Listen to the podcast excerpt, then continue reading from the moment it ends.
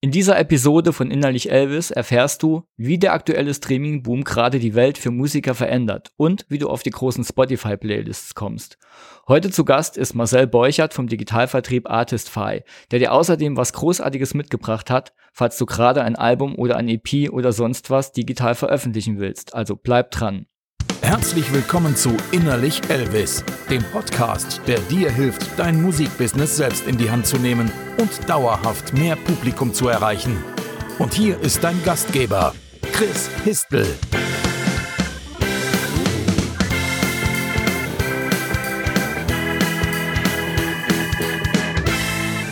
Herzlich willkommen zum Innerlich Elvis Podcast. Mein Name ist Chris Histel und ich zeige Musikern und Bands, wie sie ihr Musikbusiness selbst in die Hand nehmen und dauerhaft mehr Publikum und natürlich mehr Einnahmen erzielen, und zwar ohne sich zu verbiegen.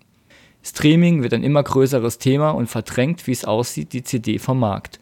Für Künstler entsteht dadurch eine neue Welt, in der Streaming nicht mehr verzichtbar ist, obwohl es finanziell zunächst wenig Einnahmen bringt.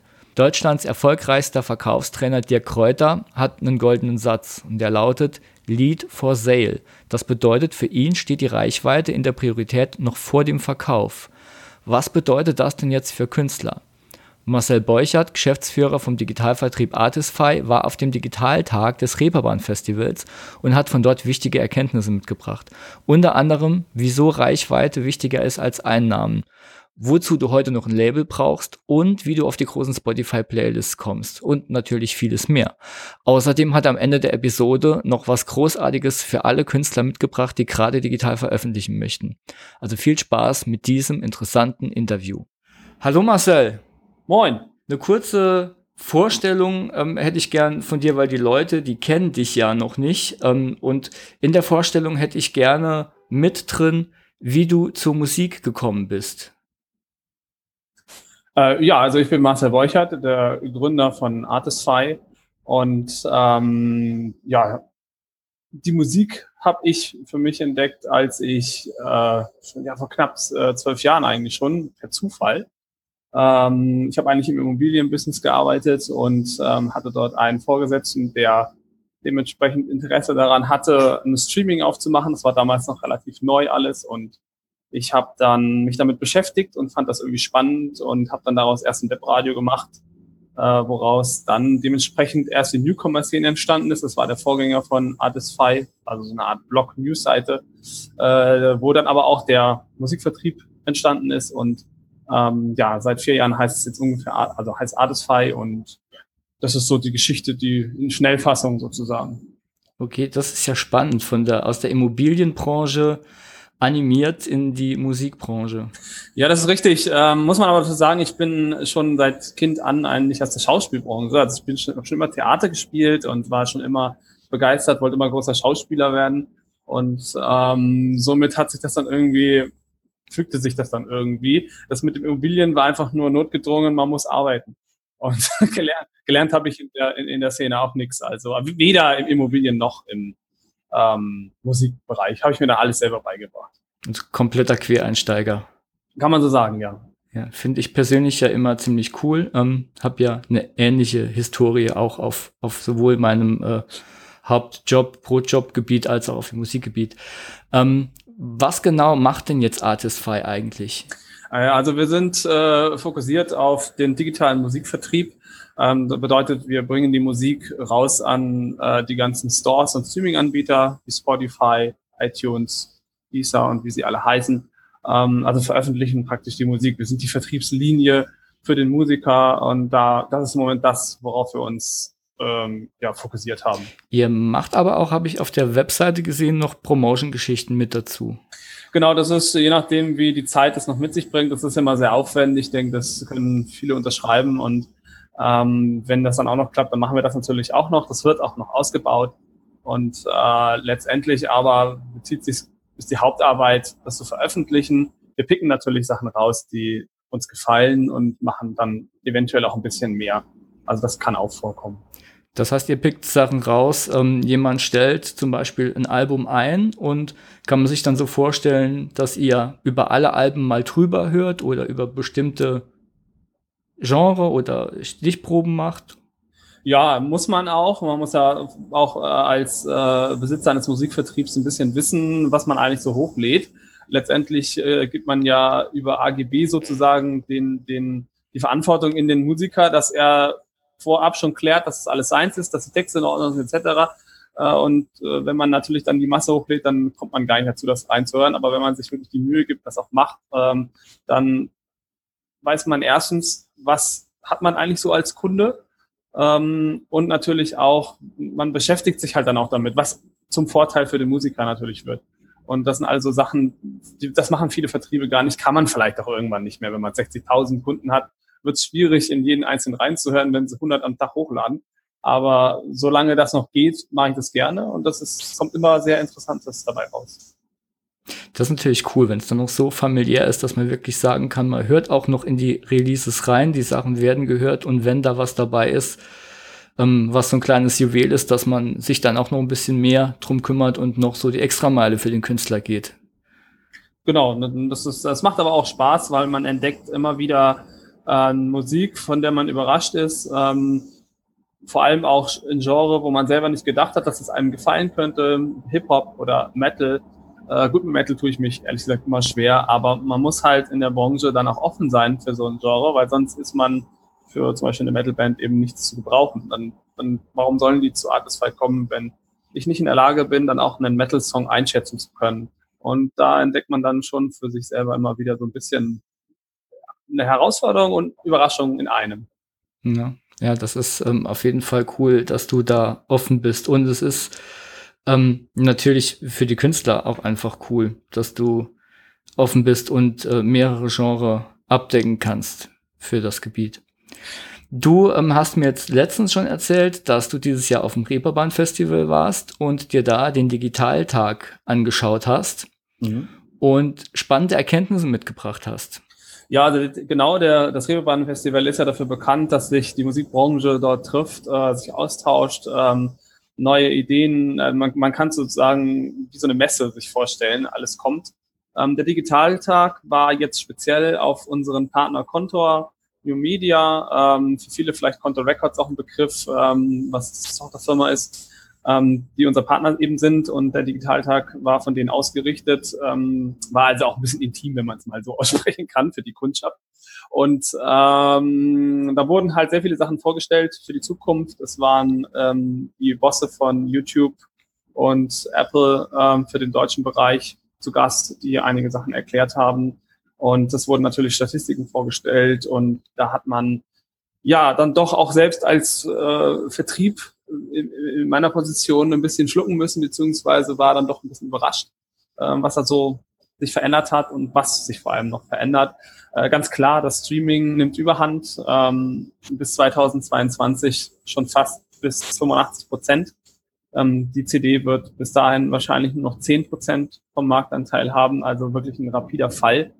Ähm, der Download, der ja auch noch da ist, ähm, der sich ja vom Streaming dann wiederum abhebt, ähm, fällt auch enorm ins Tiefe, ist aber eh schon ins Tiefe gefallen. Kommt schon so weit, dass iTunes darüber nachdenkt, zu sagen, wir packen die Koffer, ist aber links noch spruchreif und wird wahrscheinlich auch noch Jahre dauern.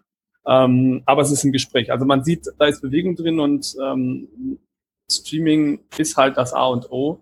Ähm, ja, und man muss dazu sagen, dass Streaming natürlich dann dadurch, dass sie so eine Überhand genommen haben, sich jetzt auch natürlich Gedanken machen müssen. Bisher war alles relativ einfach, hochladen, hören, fertig. Aber jetzt, dadurch, dass viele Dinge wegfallen, ähm, viele Aufmerksamkeitsschienen wegfallen und Streaming immer mächtiger wird, müssen sich die Streaming-Anbieter halt etwas einfallen lassen. Ähm, da gibt's dann zum Beispiel in diesem Jahr schon eingeführt im Sommer den sogenannten Pitch. Hm, kommen wir gleich auch nochmal dazu, da wollte ich dich gleich auch noch ausfragen. Äh, also alle Sachen, die äh, ähm, auch im Promotion-Bereich ähm, verändert sich halt sehr, sehr viel. Von daher, das, äh, also es, es tut sich mhm. was. Also dass äh, Downloads so runtergehen, das äh, Gefühl hatte ich schon länger. Einfach weil ich mich gefragt habe, wenn Streaming mittlerweile so einfach funktioniert und zum Beispiel auch ähm, Handyanbieter wie die Telekom verschiedene Streaming-Anbieter schon gar nicht mehr vom Kundenkontingent abziehen, sondern obendrauf packen, was es dann eigentlich noch für einen Sinn macht, noch was runterzuladen. Ich meine, klar, das Besitzen, aber dafür ist ja dann auch mehr wieder die CD da, die jetzt auch runtergeht. Also dieser, dieser Anspruch, die Musik besitzen zu wollen, der, der scheint so ein bisschen zu verschwimmen. Oder landet das jetzt komplett beim Vinyl? Also kriegt Vinyl dadurch jetzt wieder einen Auftrieb für die Sammler? Ja, also die Vinylplatte hat natürlich enorm zugenommen, ähm, bleibt aber natürlich ein Schmuckstück, weil das Problem ist, dass die Herstellung der Vinylplatte sehr teuer ist. Es nur wenige Hersteller gibt. Keiner hat damit gerechnet, dass die Vinylplatte plötzlich wieder äh, so einen Schwung einnimmt. Ähm, und mittlerweile ist es, das, was ich gehört habe, dass äh, die Vinylplatte auch schon so hohe Anfragen hat, dass sich die Hersteller auch schon aussuchen, wen sie nehmen. Und das ist logisch, dass natürlich die Großen den Vorteil bekommen, weil die natürlich größere Massen produzieren und dann springt mehr Geld bei raus. Und die Kleinen bleiben am Ende wieder auf der Strecke. Und das sind halt dann so Sachen, wo man sagt, ja, es ist ein Sammlerstück, es wird auch eins bleiben, in meinen Augen. Die CD, ja, irgendwann war es klar, dass sie verliert. Äh, ähm, und was soll man dazu sagen? Ne? Also, äh, wenn du 40 Millionen Songs kompakt auf einer App haben kannst. Ähm, weil Musik selber ist ja wichtig. Also das ist auch immer wichtiger geworden. Selbst in Ländern, wo, wo Krieg herrscht oder wo, äh, wo, eine, wo, wo einfach die Menschen viel mehr Hilfe brauchen, greifen sie trotzdem auf die Möglichkeit zurück, Musik zu hören, weil es sie irgendwie auf irgendeine Art bewegt, emotional äh, Veränderungen im Leben bringt und was weiß ich was alles. Und ähm, also Musik an denen ist natürlich sehr gewachsen und ähm, aber eben die Art an Musik heranzukommen hat sich verändert, ist einfacher geworden. Natürlich auch umgekehrt. Musiker haben es auch viel einfacher, ihre Musik natürlich jetzt äh, zu präsentieren. Das war natürlich vor 15 Jahren noch eine ganz andere Geschichte. Da mal seine CD irgendwo unterzubringen, das ging ihm nur auf eigenen Konzerten. Beim Mediamarkt und Co. zu landen, war unmöglich. Ähm, heute zwei Klicks und die Musik ist für jeden erreichbar. Ja, das stimmt. Dadurch ähm, hat man natürlich auch durch die, die wachsende Reichweite von der eigenen Musik natürlich noch ein ganz anderes Problem, nämlich noch ähm, aufzufallen und überhaupt noch entdeckt oder gesehen zu werden. Also entdeckt ist ja nochmal, da gehen ja auch Erwartungen mit einher, aber gesehen zu werden.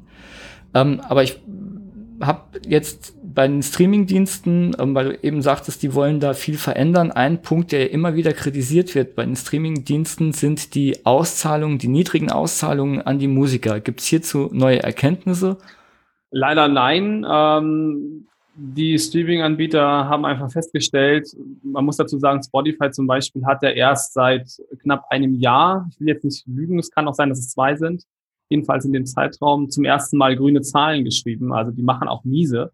Und ähm, das liegt einfach daran, dass natürlich würde man den, den Streaming, Streaming-Auszahlung erhöhen, sei es nur um ein paar Cent oder überhaupt mal einen Cent. Manche verdienen ja für einen oder für, für zehn, für zehnmal gehört, äh, äh, sind es dann vielleicht nur 0,001. Das kommt auch schon vor. Und ähm, wenn man halt, wenn sie es halt mehr zahlen, dann würden sie halt auch untergehen. Also sprich, Spotify hätte nichts davon, jetzt den Satz zu erhöhen, weil dann das könnte man gar nicht mehr bezahlen. Das ist eben das Problem, was man hat. Ähm, dann müsste man auch den Preis teurer machen und dann zahlt es am Ende 40 Euro für einen Monat, ähm, damit auch die Künstler mehr davon haben. Das ist halt leider eine, eine, eine Situation, die ähm, ja, die sich irgendwie schwer wo, man, wo man keine Einigung finden kann irgendwo. Ähm, obwohl ich festgestellt habe, auch laut einer Umfrage, die ich selbst durchgeführt habe über unsere Facebook-Gruppe, ähm, dass Bands heutzutage deutlich mehr Wert auf Reichweite legen. Also auf die Frage, ähm, wenn ihr die Chance hättet, ähm, ich, okay, ich komme jetzt auf die Frage, ich habe gerade mit zusammen. Es ging jedenfalls darum, um äh, zwischen Reichweite und eine größere Summe Geld einmalig zu entscheiden. Da war Reichweite deutlich mit über 50 Prozent voraus. Hm, das finde ich sehr spannend, ähm, weil die Beschwerden, die man so liest, da geht es immer nur um, um das Geld, das einem entgeht. Ist ja ein bisschen ähnlich auch wie die Problematik mit Live-Gig-Spielen. Auch da ist ja immer dieses äh, Gage gegen Reichweite oder gegen Publikum erreichen. Aber dass es jetzt tatsächlich der größere Wert ist, der sich für die höhere Reichweite interessiert, das ist ähm, natürlich eine gute Einstellung man kann dazu, also ich will noch hinzuzufügen, man kann das ein bisschen so sehen, dass man ähm, in, in, früher gab es in der Musikbranche eben eine Klasse oder sagen wir zwei Klassen. Es gab Arm und Reich, sage ich mal. Also es gab die Musiker, die haben es einfach geschafft und es gab die Musiker, die sind auf der Strecke geblieben.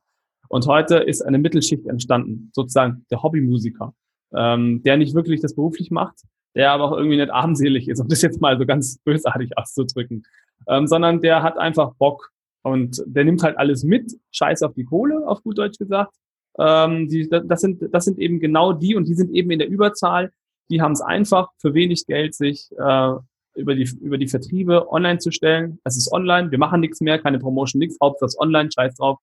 Ähm, und gleichzeitig sind das eben die gleichen Leute, die dann bei einem Konzert, wenn sie eins bekommen, dann immer gut spielen äh, oder zur Not auch noch Pay-to-Play machen, wenn es sein muss. Hauptsache, sie dürfen spielen. Und das sind genau die, die jetzt mit reingerutscht sind, äh, vermehrt sind, ne, sind äh, und das hat sich eben auch verändert. Ne? Das muss man auch so ein bisschen. Früher war es eben einfach anders. Mhm.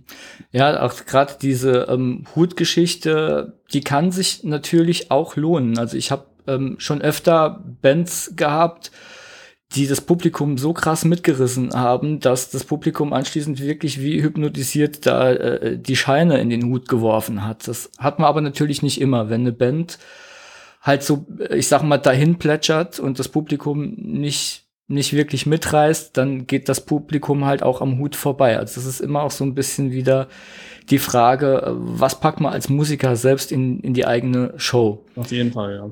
Genau. Jetzt haben wir eine wachsende Reichweite von Streaming auf der einen Seite, die geringe Aufzahlung auf der anderen und ähm, de, der Umgang, dieser Umgang von Musikern mit dieser neuen Situation, das, ähm, ich glaube, das ist gerade für diese Mittelschicht, die du gerade genannt hast, ähm, ist das die große Entscheidungsfrage, weil die, die eh schon verdienen und schon gut drinstehen und schon eine große Reichweite haben, die brauchen vielleicht die Reichweite nicht mehr so.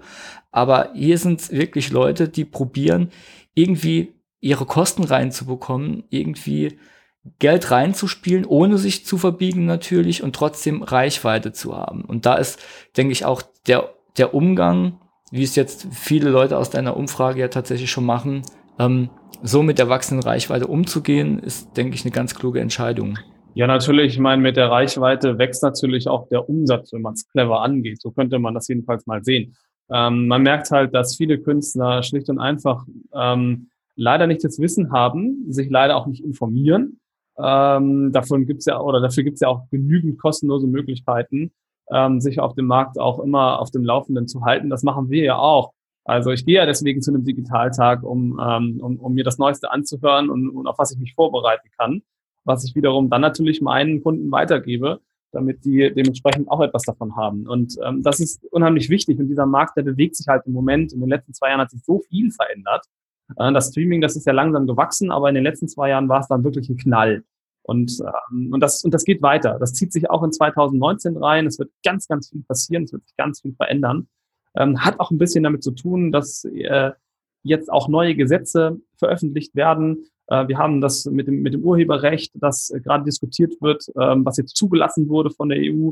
Und ähm, da wird sicher noch einiges, äh, was, was äh, äh, wo dann aufploppt und Ärger gibt und der regt sich auf und hier regt sich auf und, und, und all solche Sachen. Also ähm, ich zum Beispiel war selbst da noch, also es gibt auch Dinge, wo ich selber noch auf der Strecke bleibe, wo ich es gar nicht mitbekommen habe. Ich zum Beispiel, mir war gar nicht bewusst, dass ein Label, ich besitze ja auch ein eigenes Musiklabel und äh, dass man zum Beispiel über den Labelcode, wie man das früher gemacht hat, gar nicht mehr abrechnet. Seit 2017 ist es zum Beispiel jetzt wirklich Track-basiert. Also sprich, pro, pro Track, der gespielt wird, wird ja ausgezahlt. Und das sind auch Dinge, das hat sich verändert einfach. Ähm, zum Positiven aber auch für Labels und Musiker, es gibt mehr Geld. Also das muss man ja dazu auch mal sagen. Es gibt aber auch positive Sachen.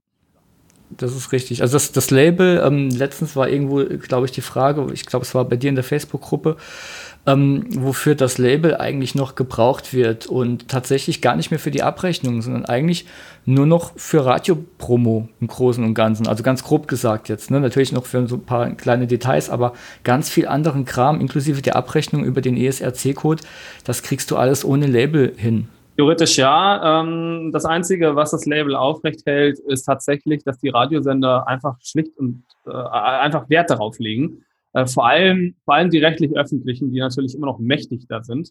Ähm, und die möchten das einfach so. Und solange die sagen, es soll so sein, und die sind nun mal die Verbreiter in, in der Reichweite, was diese Branche angeht, was die Radiobranche angeht, ähm, wird es auch so bleiben. Und ich habe auch diese Frage mir schon gestellt, habe sie sogar weitergeleitet an die GVL, die ja letztendlich für die Labels zuständig ist, die die Abrechnungen durchführt. Ähm, und äh, ja, die stehen auch ein bisschen mit einem Fragezeichen da. So kam mir das zumindest rüber. Und ähm, das ist ja vielversprechend. Ja, aber nicht auf dem Sinne, dass es jetzt schlecht wäre, sondern eher, dass man sich vorstellen kann, dass Labels irgendwann nicht mehr relevant sind. Ne? Das ist für die Labels natürlich jetzt nicht die geilste Nachricht, aber ähm, es würde sich aber hier noch um Jahrzehnte handeln. Also auch wenn der Markt im Moment eine große Veränderung durchmacht, im Moment brauchen sich da Labels jetzt keine Sorgen machen.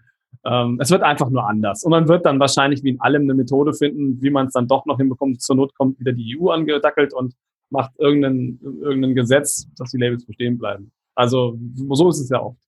Ähm, du hast eben schon das Pitching erwähnt. Ähm, Spotify führte dieses Pitching für die Playlists ein. Kannst du erklären, worum es da genau geht?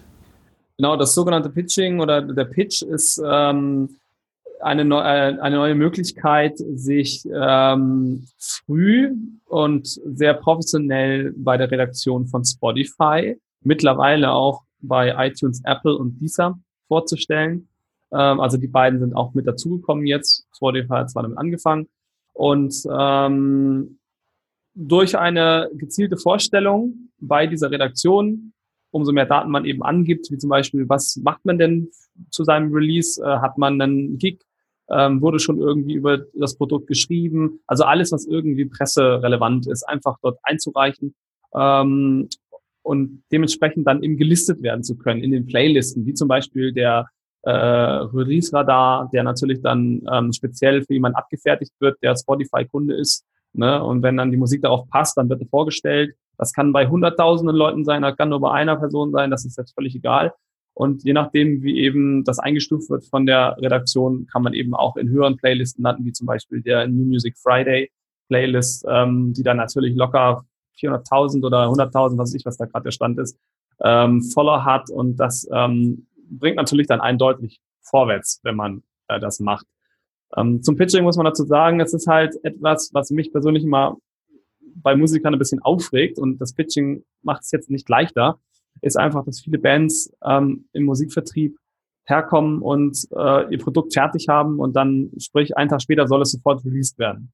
Das funktioniert natürlich nicht. Das funktioniert grundsätzlich auch ohne Pitching schon mal nicht. Aber Spotify legt halt vor und sagt, Leute, nehmt euch Monate Zeit, also nicht nur Tage, nicht nur Wochen, nehmt euch Monate Zeit, das zu planen. Also zwischen einem Upload bei einem Vertrieb und ähm, dem Release sollten mindestens drei, wenn nicht sogar mehr Monate. Also bei einem Profi ist es mindestens ein halbes Jahr. Mag für Newcomer viel vorkommen, aber umso gezielter man das plant, ähm, umso eher äh, kann man eben dann auch gelistet werden. Und ähm, wenn natürlich von einem auf den anderen, dann braucht man sich nicht zu wundern, dass am Ende alles für die Katz war.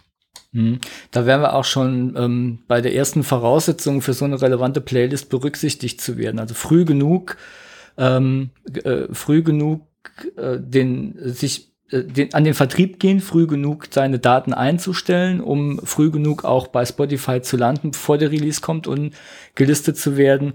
Was gibt's denn noch für Voraussetzungen, um für die großen und relevanten Playlists berücksichtigt zu werden? Also eine äh, relevante Sache ist auf jeden Fall, das ist natürlich für absolute Newcomer ein bisschen schwierig, ähm, ist natürlich schon ein Vorabprodukt zu haben. Also sprich, ähm, für viele rentiert sich eher schon das Zweitprodukt ähm, eher für so ein, für so ein Pitching als, ähm, als das erste Produkt. Außer natürlich die Redaktion sagt, Mann, ist das ist wirklich gut. Ähm, denn es wird viel auf Zahlen geachtet. Nicht nur Zahlen bei den Playlists oder beziehungsweise bei, bei den Künstlerprofilen, bei Spotify, da sieht man ja dann, wie oft ein Song gehört wurde. Ne, wenn er natürlich jetzt nach einem halben Jahr nur 40 Plays steht, dann braucht man sich nicht wundern, dann sagt natürlich Spotify, warum sollen wir den denn hervorheben? Den hört doch keiner. Den hört doch so schon keiner. Ne? Und wenn natürlich jetzt da steht 50.000 in zwei Monaten, ist das schon ein anderer Schnack. Äh, dann denken die so, oh, nicht schlecht, wir haben noch gar nichts gemacht und der kommt schon so gut an, dem geben wir eine Chance, ne, damit er noch mehr kriegt. Und ähm, das sind solche Sachen. Ähm, es wird aber auch mittlerweile, das ist ja leider schon immer so gewesen, ein bisschen viel auf, auf andere Zahlen geguckt, wie zum Beispiel, wie viele Likes hat er denn bei Facebook. Ähm, gut, das ist jetzt Konkurrenzdenken, da werden sie jetzt nicht ganz so mäßig drauf achten, aber es sind halt alles Daten, äh, die gesammelt werden, um zu, um zu schauen, ähm, wie steht denn der Künstler da? Und das ist letztendlich das Entscheidende. Wie steht der Künstler da? Was tut er dafür? Wenn natürlich ein Künstler nichts macht, ähm, oder sein Label, das ist jetzt völlig egal, aber wenn halt für das Produkt, das veröffentlicht wird, nichts getan wird, dann sehen die Großen auch nicht vor, das irgendwo groß zu promoten, weil dann äh, denken sich die Leute, die die Playlisten liken, was ist das denn? Das will ich doch gar nicht hören. Und ähm, so denken die halt. Ne? Also Zahlen sind so eine Sache. Okay, also hat ein gut strukturierter Release, äh, wo man dann beim ähm, beim Einsenden der, der Beiträge an Spotify auch wirklich genug Material mitliefert, Pressematerial, vielleicht auch schon Reviews, äh, Pressereviews, ich meine, die, die kann man ja auch teilweise schon haben, bevor der Release rauskommt, wenn man einen guten Promoplan hat, ähm, dass man diese ganzen Sachen beachten sollte und dann bessere Chancen hat, berücksichtigt zu werden. Ja, auf jeden Fall. Man muss, äh, es, es fängt einfach schon da an. Ich kann das hier auch gerne nochmal erwähnen, weil ich es nicht oft genug erwähnen kann. Äh, ist einfach, wenn eine Band etwas veröffentlicht, wirklich mit Stolz, und wir haben ja auch Geld reingesteckt. Es gibt ja, also manche Stellen, das, das sind mehrere tausend Euro manchmal drin, wo ich mir denke, wow, also Wahnsinn. Man geht ja auch günstig mittlerweile, aber manche machen das wirklich. Und dann ist es auch wirklich gut, dann ist es auch wirklich gute Musik. Und dann wollen die das veröffentlichen, dann wollen die, dass das überall platziert wird. Und dann geht schon da los, dass man schon keine Pressefotos hat. Da denke ich mir schon, das ist das allererste, was man macht, wenn man eine Band gründet. Und das sind einfach so Sachen, die passieren einfach zu oft. Ne? Und dann werden irgendwelche schnackigen äh, äh Handyvideos oder äh, Handyfotos gemacht äh, hinter einer Palme oder so, also keine Ahnung, oder, oder das Beste in der Garage. Das ist immer das Allerbeste oder im Proberaum ist noch besser. Äh, soll keine böse Kritik an Musiker sein, die das jetzt hören, um Gottes Willen, Leute. Wir, weil mir geht es darum, ich will euch ja helfen. Ne? Aber ihr müsst dann auch dazu bereit sein, so solche Sachen im Voraus schon zu planen, am besten im Voraus vor einem Release schon zu haben, am besten schon bevor ihr überhaupt plant, den Release zu starten, sollte sowas einfach da sein. Und ähm, das Pitching eben, das, das wird in Zukunft ähm, ein bisschen darauf hinarbeiten, dass Künstler das anfangen müssen zu lernen oder auch überhaupt lernen, dass man sich viel mehr Zeit in so einem Release äh, geben muss und auch reinstecken muss. Das ist wichtig. Und es kommt tatsächlich, und das beweisen Statistiken auch in unserem Vertrieb, ähm, Leute, die sich, als Bands, die sich wirklich vorbereiten, haben am Ende fast immer doppelt so hohe Hörerzahlen und Geldsummen im Portemonnaie als Bands, die es nicht tun. Also schreibt euch das hinter die Ohren, wenn ihr das hört. Ja, das kann ich bestätigen. Und da kann der Künstler auch noch so gut sein, ähm, wenn der Künstler die fantastischste Musik der Welt macht und er schafft es nicht, ähm, Bandfotos einzureichen, dann kann es sogar noch sein, dass irgendjemand irgendwie die Musik hört und probiert, die seinen Freunden weiterzugeben. Aber dann stockt es halt an irgendeiner anderen Stelle, weil vom Künstler nicht mehr genug nachkommt.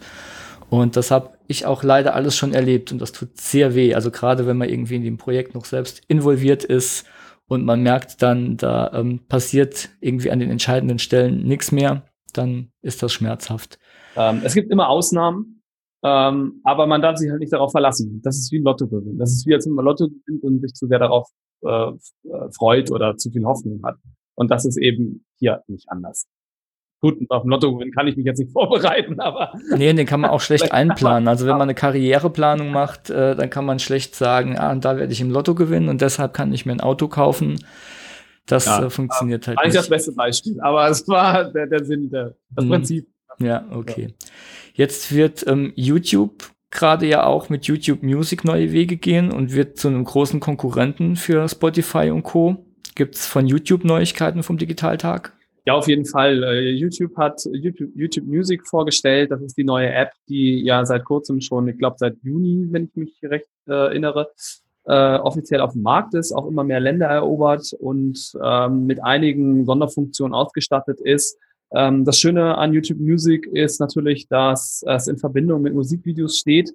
Beides lässt sich auch über unseren Vertrieb ab kommendem Jahr äh, in Verbindung bringen ähm, schon im Release. Also sprich, äh, im Moment ist es ja so, dass man, dass jeder die Videos hochladen kann. Sie werden äh, geclaimed, also für alle, die nicht wissen, was Claim ist, also sie werden erfasst vom Vertrieb, man kann daran verdienen. Wenn man selbst einen kleinen Kanal hat, dann kann man ja, kann man ja nicht dran verdienen und all sowas. Und ähm, all das lässt sich jetzt miteinander verbinden in Zukunft. Und äh, das ist natürlich auch für den Kunden sehr schön, weil der die Möglichkeit hat, über diese App ähm, nach freier Wahl entweder die Songs zu hören oder eben zu den Songs auch gleichzeitig das Musikvideo. Falls er mal nicht genug Traffic hat, kann das Musikvideo einfach abschalten, ohne dass äh, zum Beispiel ohne dass ähm, eine ohne Störung der Song weiterläuft oder umgekehrt. Man hört den Song und will dann kurz ins Video reingucken, schaltet um und das Video startet an der Stelle, wo der Song gerade ist und ähm, ohne dass eine Störung oder dass irgendwas, also man hört es halt nicht. Das, äh, und das sind natürlich so Sachen, die sind ganz nett, sind schöne Spielereien. Uh, YouTube setzt sich auch viel auf, ähm, äh, auf Algorithmen, ganz spezielle Algorithmen, die momentan auf Spotify und Co. nicht sind. Ähm, YouTube hat sich so ein bisschen darauf spezialisiert, ein bisschen mehr darauf zu gehen, dass man, ähm, dass Musik wirklich speziell für einen rausgesucht wird. Also man kann natürlich auch selber seine Playlist anlegen und seine Musik raussuchen, aber viel wird darauf gelegt zu sagen, was hörst du denn jetzt und ähm, was können wir dir noch Neues anbieten, was genau darauf passt. Und das sind so Sachen, die äh, YouTube eben dann in Zukunft äh, sich da ja die Aufmerksamkeit drauf legt. Da stecken natürlich auch eine Menge Chancen wieder für Musiker drin, ne? Auf jeden Fall. Ähm, äh, es ist auch für uns sehr spannend. Ähm, äh, es waren sehr viele Informationen, die am Digitaltag ähm, da zur Verfügung gestellt worden sind. Das musste man erstmal verdauen auch und sich da reinlesen, äh, weil man auch als Vertrieb selber deutlich mehr Möglichkeiten bekommt. Ähm, YouTube hat ja auch zum Beispiel bei den, nicht nur bei Musikvideos, sondern eigentlich bei allen Videos den, den Hashtag eingeführt. Man kann ja jetzt ja drei Hashtags mit angeben, die deutlich die Reichweite eines Videos wieder ähm, vergrößern äh, und all solche Sachen. Und das sind natürlich dann so Spielereien, äh, die sind ganz schnieke, die sollte man auf jeden Fall im Auge behalten. Und ähm, YouTube möchte so oder so in Zukunft mehr in die äh, Media-Richtung gehen, Film, Musik. Das interessiert die sehr. Äh, soll aber nicht heißen, dass alles andere, was man auf YouTube sehen kann, jetzt äh, außen weg ist. Aber das ähm, äh, mal sehen, wie sich das entwickelt. Also die Tage von Google Play sind auf jeden Fall gezählt. Das wurde aber am Digitaltag schon bekannt gegeben. Ähm, äh, gerade mit den, mit den Hashtags ist mir gerade noch was eingefallen und zwar, dass da ging es aber nicht um YouTube, sondern mal mit einer Musikerin hatte ich das Gespräch über Instagram und da war der Tenor so, ähm, Hashtags bringen mir ja nichts. Ich benutze keine Hashtags. Ich poste immer nur ohne Hashtags. Ähm, du sagtest, Hashtags haben eine Möglichkeit, natürlich auch die Reichweite zu erhöhen. Vielleicht magst du noch mal kurz zusammenfassen, in welchem Zusammenhang das steht. Naja, Hashtags sind ja letztendlich eine, eine Netzwerkverbindung, sage ich mal. Also sprich, alles, äh, was Angabe eines Hashtags ist, wird praktisch in, durch, durch das Wort in, in, in, in einer Reihenfolge gespeichert und äh, jeder, der eben auf diesen Hashtag aufgeht, kriegt alles, was mit diesem Hashtag zu tun hat. Umso mehr Hashtags man natürlich angibt, umso eher und wahrscheinlicher ist es, dass irgendeiner diesen Hashtag gerade auch verwendet oder gerade draufklickt, weil er wissen will, was gibt's denn da für neue Bilder, Videos, was weiß ich was, ähm, und stößt dann eben genau auf das Video, was von dem Musiker ist. Und, äh, und dann denkt er auch, oh cool, das gucke ich mir jetzt mal an. Und schon hat man wieder einen mehr, der es gesehen hat, äh, der es vielleicht dann sogar kauft, man weiß es nicht. Ne? Und ähm, das ist eben das, was Hashtags so ausmacht. Und es gibt natürlich Situationen, wo ich auch sage, da funktioniert und dann gibt es Sachen, da funktioniert es nicht so. Also Instagram zum Beispiel ist für mich eine absolute Hashtag-Maschine, auch aus eigener Erfahrung. Also wenn du 100 Hashtags reinhaust, ist zwar vielleicht ein bisschen zu viel, aber wenn es schön dezent ist und vor allem die Hashtags genommen werden, die halt auch aktuell sind, ähm, dann springt da schon was bei raus. Und ähm, bei Facebook zum Beispiel funktioniert es in meinen Augen nicht wirklich. Also Hashtags bei Facebook machen äh, ist wie, ja, keine Ahnung, gibt es gar keinen Begriff für. Aber es, in meinen Augen funktioniert es nicht wirklich so. Ähm, da ist eher das, das, äh, das Markieren ähm, von anderen Profilen oder, oder Seiten, ähm, ist das schon eher ähm, Tagesordnung. Ähm, aber bei YouTube, gut, ich kann selber da noch keinen Erfahrungswert äh, zu geben, was jetzt YouTube angeht, weil es einfach zu neu ist, selber noch nicht hundertprozentig ausprobiert wurde von mir. Ähm, aber was eben YouTube von sich gegeben hat, äh, verspricht es sich wohl viel. Also es soll wohl eine ziemlich hohe Bedeutung haben in Zukunft. Ähm, inwiefern sich das dann, das wird man dann wohl auch in den nächsten Wochen noch deutlich sehen, ähm, weil alle gucken natürlich jetzt so auf YouTube, was kommt da jetzt noch und was äh, passiert dann noch und all solche Sachen. Hm, spannend, ja. Was ähm, ist, denkst du, ist für Musiker jetzt in diesen aktuellen Zeiten mit dem Wandel des Musikmarktes besonders wichtig? Reicht es noch einfach nur Talent zu haben, der Rest kommt von alleine? Naja, Talent ist so oder so grundsätzlich immer so eine Sache. Also man muss natürlich singen können, wenn man irgendwas reißen will, auch wenn natürlich Geschmack relativ ist und das immer irgendwo einen Abnehmer findet. Ähm, aber der Markt, der bewegt sich ja dann doch, also in eine gewisse Richtung. Und es ist ja auch so ein bisschen, die meisten verspotten ja dann immer das, was zum Beispiel in den Charts jetzt zu hören ist. Ich bin jetzt persönlich auch kein Mega-Fan davon. Aber es ist etwas, was anscheinend vom Konsumenten gewollt wird und nicht unbedingt, wozu er gemacht wird, sondern es ist, es ist einfach, wir sind halt, es ist ein Generationswechsel, der, der stattfindet. Man merkt das jetzt, wir hatten jetzt lange Elektromusik, beziehungsweise Pop-Elektro und was weiß ich was, alles, David Getter, die DJs, das war eben all das, was jetzt so groß äh, drin war. Jetzt merkt man, die sind zwar noch aktuell, aber es bewegt sich jetzt, oder sagen wir, es schwappt jetzt ein bisschen der Hip-Hop und der Rap von den USA hier rüber. Und das vermehrt sich immer mehr in den Charts. Und dann merkt man, okay, es kommt wieder was Neues. Und ähm, äh, viele Künstler beharren halt dann auch auf dem, was sie machen und ähm, gehen einfach nicht mit dem Trend mit. Ich sage auch grundsätzlich, ist nicht verkehrt. Man soll schon das machen, was einem Spaß macht und das, was man kann. Es passt auch nicht jede Stimme auf jede Genre. Das ist meine persönliche Meinung, habe ich auch schon äh, genug gehört, dass das so ist. Und ähm, aber wenn man eben mit Reichweite und Erfolg sich messen will, dann muss man sich überlegen, was macht man. Sonst würden natürlich andere ähm, das auch nicht tun. Natürlich ist dann immer die Überlegung, ähm, will ich einfach nur Musik machen, weil es den Spaß macht und weil meine Fans, die ich jetzt habe, das einfach so mögen, dann kann man das gerne machen. Oder möchte ich einfach davon leben können und möchte was Neues ausprobieren, ohne meinen eigenen ähm, Geschmack oder mein eigenes, was ich so spiele, dabei jetzt aus den Augen zu verlieren, äh, aber einfach mal was Neues zu wagen. Also bestes Beispiel ist, ist sowas wie James Blunt, der als Schnulze bekannt ist und da einen riesen Erfolg gehabt hat und heute fängt er an, äh, Elektro zu machen.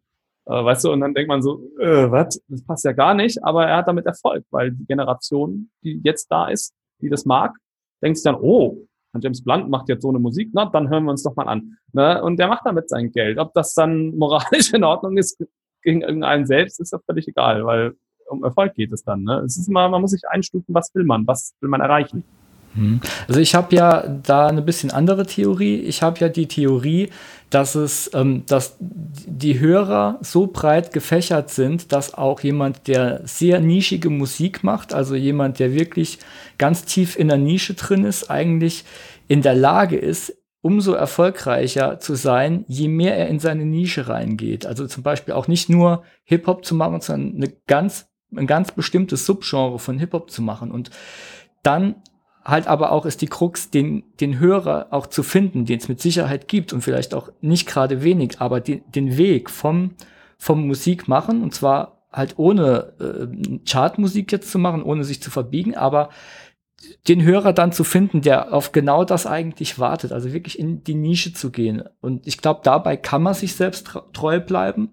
Man muss aber trotzdem einen Schritt gehen, den man als Musiker vielleicht nicht so viel machen will, nämlich das ist sein ähm, sich drum zu kümmern um das eigene Musikbusiness. Also das, den Kram selbst in die Hand zu nehmen, zu gucken, sich eine Struktur zu machen und sich ganz genau zu überlegen, wie komme ich denn jetzt mit gezielter Struktur, mit gezielter Promotion, mit meinem Album oder mit meiner Tour genau an den Hörer, den ich haben will. Und ich glaube, dann kann man auch Erfolg haben. Die andere Alternative ist das, was du gesagt hast. Und ich glaube, dass das sogar einfacher ist, als den Nischenweg zu gehen.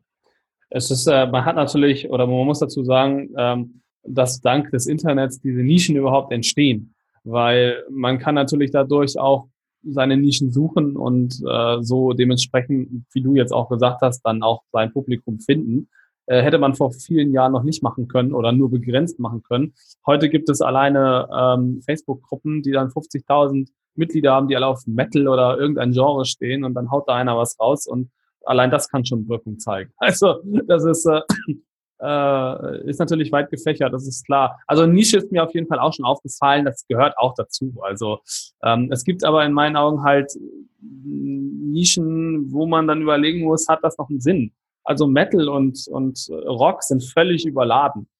Also die, die sind so extrem überladen, dass teilweise Musiker an einem Konzert, habe ich letztens gehabt, spielen drei Bands hintereinander. Ich habe mich währenddessen unterhalten, dann war die Musik zu Ende, habe ich gefragt, ach, kommt jetzt die nächste Band? Sagt er zu mir, nee, die haben schon alle drei gespielt.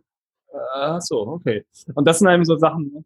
Da sind die Leute dann halt aber wieder nicht tief genug in der Nische drin, ja. Wenn, wenn drei Bands gleich klingen, dann ist jede der Bands ähm, nicht nischig genug. Das ist richtig, ja. Okay, jetzt haben wir äh, viel über die aktuellen Änderungen im Musikmarkt geredet. Ähm, und Musiker haben, denke ich, jetzt eine Menge auch damit zu tun, erstmal die, die, äh, das zu schlucken, dass Streaming jetzt das nächste große Ding wird. Ich glaube, das ist eine, eine sehr bittere Pille. Ähm, wie kann denn jetzt Artistify Musiker dabei unterstützen? Also wir arbeiten natürlich daran, ähm, neben dem Musikvertrieb in Zukunft ähm, eben solche Nischen aufzubauen oder Nischen, die schon existieren, den, ähm, ja, in, in Kontakt mit solchen Nischen zu treten, sagen wir mal so. Ähm, um dementsprechend den Musiker viel eher und schneller ähm, über unsere Plattform dann dorthin zu bringen oder das Publikum zu erreichen, das er gerne möchte. Das natürlich auf verschiedenen Ebenen. Äh, da soll es zumindest hingehen. Ähm, ist natürlich für ein Projekt wie uns oder, oder das Projekt, was wir jetzt dann vorhaben, äh, auch eine riesen Baustelle mit, mit vielen Ecken und Kanten, wo geschliffen werden muss. Und ähm, da geben wir auch unser Bestes und das merken aber auch die Musiker, die bei uns sind, dass wir, dass wir da auch alles versuchen und ähm, das klappt eigentlich auch ganz gut und, und so äh, baut man sich das dann. Also im Grunde ein Netzwerk zu erschaffen, ähm, was alle anderen Netzwerke, die schon existieren, ähm, mit auf sich nimmt und, und ähm, so halt da so ein, ein großer Player wird, sage ich mal. Das wäre so das Grundziel.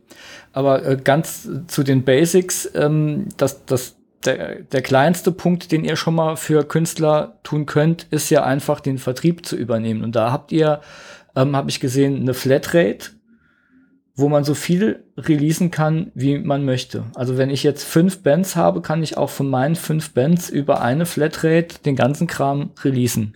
Genau, also wir haben uns einfach überlegt, was ähm, fair für den Musiker ist. Wir wissen, ähm, er verdient heute nicht mehr allzu viel, ähm, hat aber auch nicht mehr allzu viel. Äh, wenn man nichts verdient, kann man auch nichts ausgeben. Na klar, man muss am Anfang immer ein bisschen was äh, investieren, aber wir haben halt einfach darauf geschaut, was können wir machen und was ist tragbar auch für uns, weil wir müssen ja wirtschaftlich auch denken ähm, und schauen, dass wir uns aufrechthalten können. Musikvertrieb ist jetzt keine große Geschichte, die mega große Unkosten verursacht. Ähm, von daher haben wir uns einfach auf, den, auf, auf dieser Mitte äh, getroffen und uns auch die Konkurrenz angeguckt. Ähm, die Flatrate haben wir jetzt nicht erfunden. Äh, es gibt schon amerikanische Vertriebe, die sich darauf spezialisiert haben ähm, teilweise auch in einer ähnlichen Preisklasse sind. Ich bin da auch sehr offen und transparent. Ich bin sogar so, dass ich sage, wenn einer bei uns was nicht gefällt, schlage ich einen Konkurrenten vor. Alleine, das ist schon so sympathisch, dass sie schon bei uns bleiben wollen. Aber das ist äh, wieder eine andere Geschichte. Ähm, bei mir, mir ist es eher wichtig, den Künstler dahin zu bringen, wo er wirklich hin möchte und, und, und das zu bekommen, was, was er braucht. Und ähm, da gehört natürlich ein fairer Preis dazu und diese Flatrate ähm, ermöglicht halt einfach ähm, vor allem auf dieses Reichweite oder auf die Reichweite zu reagieren.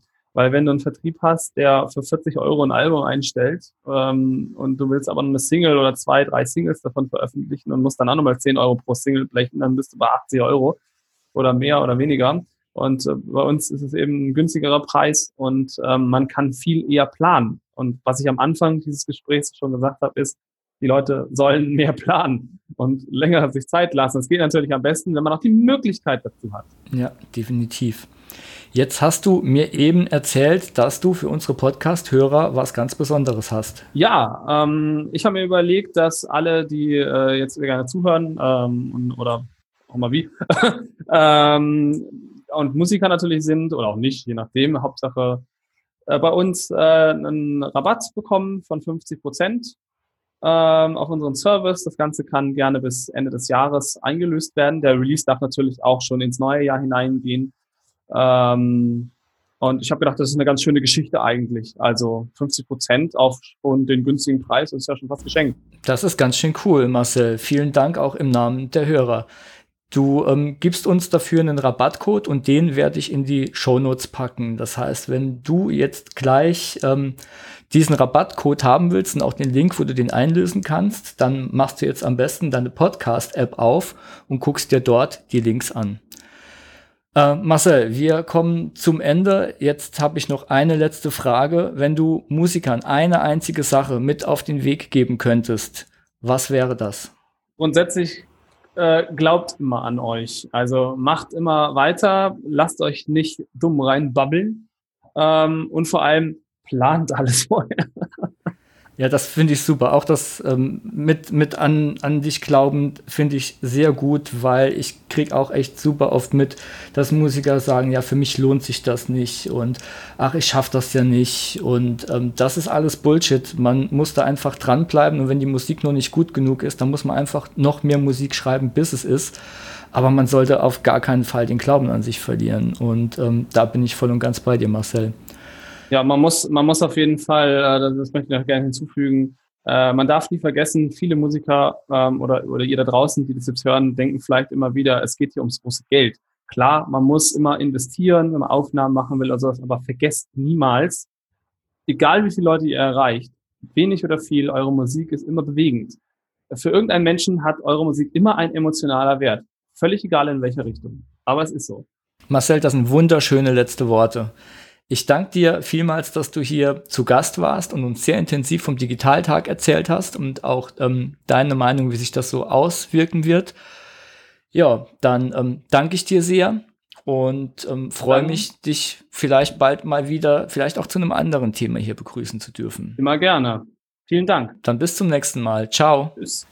Das war's auch schon wieder für diese Episode. Wenn du daraus nur eine Sache für dich mitnimmst, dann dass man Streaming in Zukunft als Musiker nicht mehr aus dem Weg gehen kann und dass Reichweite immer wichtiger ist als ein Verkauf, da sich aus mehr Reichweite langfristig auch immer mehr Verkäufe und damit natürlich letztendlich auch mehr Einnahmen erzielen lassen. Um mit den Veränderungen im Musikmarkt mitzuhalten, muss man sich als Musiker auch darauf einlassen und die neuen Wege ausprobieren.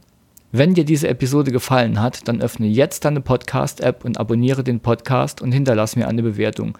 Bis zur nächsten Folge und viel Erfolg, dein Chris.